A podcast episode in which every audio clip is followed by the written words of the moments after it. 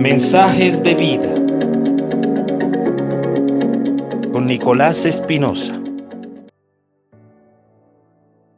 En Primera de Juan capítulo 4 dice la palabra de Dios que el temor tiene que ver con el castigo. Dice así, en el amor no hay temor, sino que el perfecto amor echa fuera el temor, porque el temor lleva en sí mismo castigo, y el que teme no ha sido perfeccionado en el amor. Nosotros amamos porque Él nos amó primero. ¿De dónde viene el temor? El temor se originó cuando la raza humana cometió el pecado de rebelarse contra Dios. No solo podemos mirar que el adulterio o el asesinato o el robo tiene que ver con el pecado, sino que también el temor llegó a nuestros corazones después de haber pecado. Puesto que el temor vino después, entonces también acompaña en sí mismo un castigo. La pregunta es cómo podemos ser libres del temor. La Biblia dice, en el amor no hay temor, sino que el perfecto amor echa fuera el temor.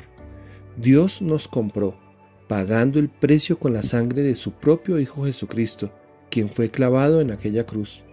Ese sacrificio fue el mayor acto de amor que haya hecho alguien por el hombre. Por lo tanto, si sentimos y experimentamos ese amor de Dios en lo profundo de nuestros corazones a través de Jesús, allí no puede haber ningún temor. ¿Por qué no puede haber ningún temor? Porque cuando estamos absolutamente convencidos que el amor de Dios está en nosotros, todo lo que sucede en nuestra vida sabemos que tendrá un buen término, porque Dios mismo, nuestro Padre, se encargará de guiarnos y de darnos la victoria en lo que estemos viviendo. ¿Cómo podemos sentir ese gran amor de Dios?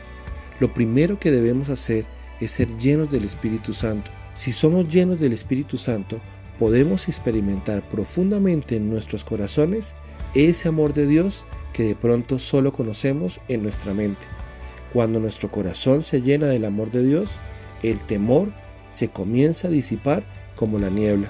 ¿Qué debemos hacer entonces cuando el temor y la ansiedad nos atacan? Si sentimos ansiedad en nuestro corazón cuando tratamos de comenzar algo nuevo o cuando llegó algún momento de dificultad o de enfermedad o alguna noticia que no esperábamos, ese es el momento de detenernos y es el momento de orar.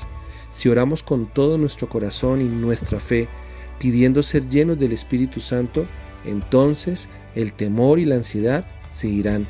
Después de esto, podremos empezar a enfrentar la situación, a empezar algo nuevo, a hablarle a la enfermedad y a creer que las cosas saldrán adelante, porque Dios mismo nos defiende, Dios mismo nos ayuda, Dios mismo nos bendice. Ahuyentemos el temor de nuestra vida hoy, echémoslo fuera en el nombre de Jesús.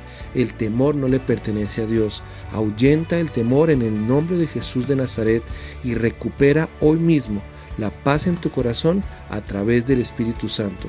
Entonces es cuando tú comenzarás a ver que todo es posible en el nombre de Jesús y que Dios hará los milagros que tú necesitas ver. Que Dios te bendiga.